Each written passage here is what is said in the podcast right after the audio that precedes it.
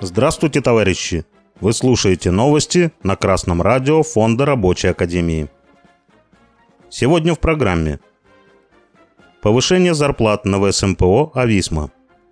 Законопроект об иноагентах отозвали из парламента Грузии.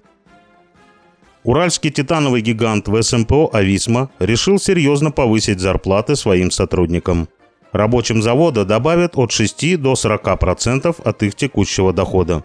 Об этом сообщает портал e1.ru со ссылкой на генерального директора предприятия. Зарплаты сотрудникам увеличат с 1 марта. Это коснется токарей, токарей-карусельщиков, фрезеровщиков, плавильщиков, кузнецов, прокатчиков, литейщиков, резчиков, обработчиков металла, нагревальщиков, газорезчиков, электрогазосварщиков, машинистов кранов и других рабочих – на это в 2023 году в СМПО «Ависма» дополнительно направит полтора миллиарда рублей, сообщили в пресс-службе корпорации. Корпорация в СМПО «Ависма» является крупнейшим в мире производителем титановой продукции.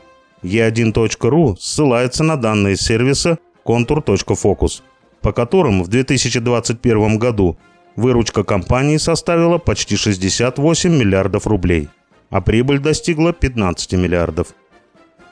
Страх не выполнить гособоронзаказ и дефицит рабочих вынуждает миллиардеров раскошеливаться на повышение зарплат? Вряд ли в прошлый санкционный год прибыль была выше обычной. А раз в этом году находят средства на повышение зарплат, то и в любой другой год можно. Все зависит от самих рабочих завода.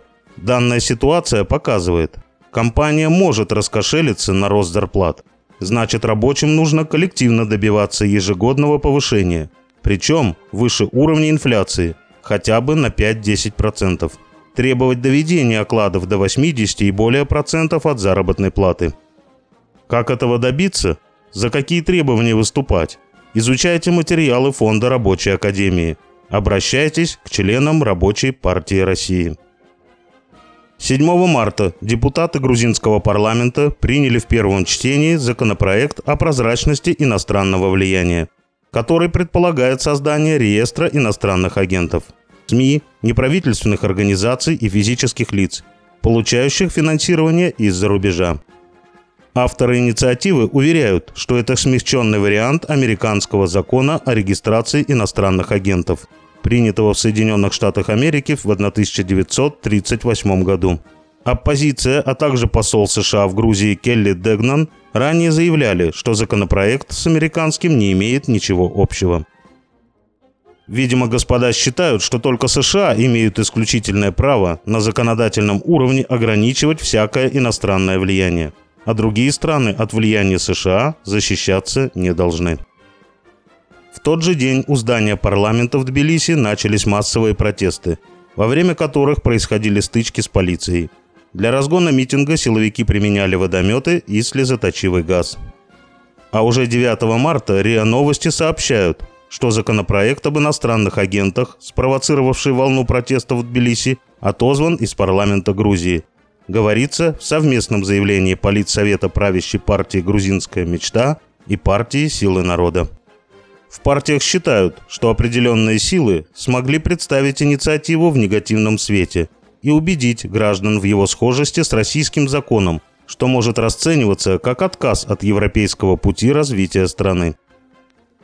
И тут они недалеки от истины. Определенные силы – это США, их приспешники в Западной Европе и представители компрадорской буржуазии Грузии. США вновь напомнила, кто в империалистическом мире главный, и указала небольшим странам на их место – Оказывается, в Грузии главный не парламент и не правительство, и даже не народ. Главный там США, и, если кто-то захочет что-то делать супротив их воли, в качестве предупредительного сигнала молниеносно будут подняты на митинги толпы недовольных. Единственная возможность освободиться от империалистического ига – пролетарский интернационал, организованный рабочий класс и советская власть. С вами был Беркутов Марк с коммунистическим приветом из Маловишеры.